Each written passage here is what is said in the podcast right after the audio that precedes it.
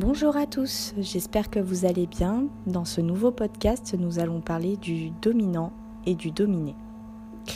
Alors, je me présente, je suis Mélissa, je suis thérapeute en massage bien-être, en massage énergétique et en drainage lymphatique. Je propose également de la réflexologie plantaire et du massage du visage. Euh, je suis en lien avec euh, des médecines holistiques car euh, je suis très amoureuse de la psychothérapie, des chants de bol tibétains et de la méditation guidée.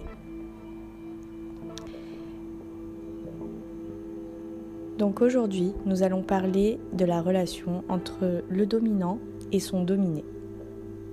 Alors il n'y a rien de sexuel dans ce podcast, il n'y a pas de, relation ni de sujet comportant euh, euh, des notions par rapport au sexe dans ce podcast. C'est uniquement la relation en fait qu'on va avoir euh, entre deux personnes, trois personnes ou même dans un groupe, et les personnes qui se sentent soumises par rapport aux dominants. Donc tout simplement les personnes dominantes, qu'est-ce que c'est? Les personnes dominantes, ce sont des personnes qui ont un grand besoin de s'exprimer, qui présentent un leadership euh, pratiquement euh, au cœur de toute conversation. Ils vont montrer un leadership très puissant, ils vont montrer euh, des paroles assez imposantes, parfois ils sont même catégoriques. Donc ce sont des personnes qui apprécient grandement qu'on les écoute et qui vont insister jusqu'au bout pour qu'on ait l'attention sur eux. Donc un dominant, attention, ce n'est pas forcément une personne narcissique ou pervers narcissique. Ça n'a rien à voir. Les deux peuvent être totalement dissociés. En fait, je m'explique. Le dominant peut être tout simplement quelqu'un qui a de bonnes intentions, qui a de très grandes idées, de grandes ambitions, euh, qui peut avoir aussi des compétences intellectuelles euh, hors normes, qui peut avoir euh, beaucoup d'argent, on n'en sait rien, mais en tout cas qui a du pouvoir. Et ce pouvoir, il n'est pas forcément malhonnête ou mal intentionné, mais il est tout simplement là. Et cette personne qui le contient ne sait pas forcément comment le diriger dans son interaction sociale. Donc qu'est-ce qui va se passer? Eh bien, il va se passer l'inévitable. On va devoir écouter cette personne on va même s'y sentir parfois obligé. Des fois, ça peut être très intéressant et en lien avec ce qu'on vit, mais parfois pas du tout. Donc, qu'est-ce qui va se passer pour les personnes qui sont autour? Donc, ces personnes, généralement, je les appelle les, les soumis. C'est pas forcément des soumis dans le terme péjoratif de la chose, mais c'est tout simplement des personnes qui vont se sentir concernées ou non par le sujet que va apporter le dominant et que s'il ne montre pas cet intérêt-là, il va se sentir en dehors de ce cercle social, il va se sentir exclu de ce groupe d'appartenance. Donc finalement, cette personne-là qui est plutôt soumise à une situation, soumise à un sujet, soumise à, à une interprétation d'un sujet qui peut-être le concerne mais dont il est totalement pas d'accord, va faire que ben, il va se sentir tout simplement soumis à ça. Donc il va avoir peur euh, d'être exclu et donc pour porter l'intérêt que le dominant attend, il va devoir l'écouter et totalement l'écouter jusqu'au bout. Pourquoi je parle de ça? Parce qu'aujourd'hui, j'aimerais que vous reteniez trois choses essentielles face aux personnes qui essaient de vous dominer. Les personnes qui essaient de vous dominer, premièrement, ne sont pas forcément des personnes malsaines.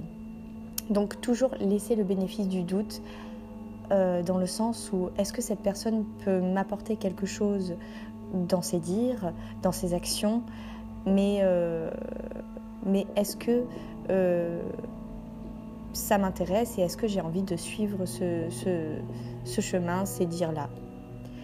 Deuxièmement, ces personnes j'ai envie de vous dire, ne les jugez pas. En fait, ne jugez pas en toutes circonstances. Je vais m'expliquer. Le jugement vous empêche d'aimer. Le jugement vous empêche d'être ouvert. Le jugement vous empêche de vous ouvrir également aux autres.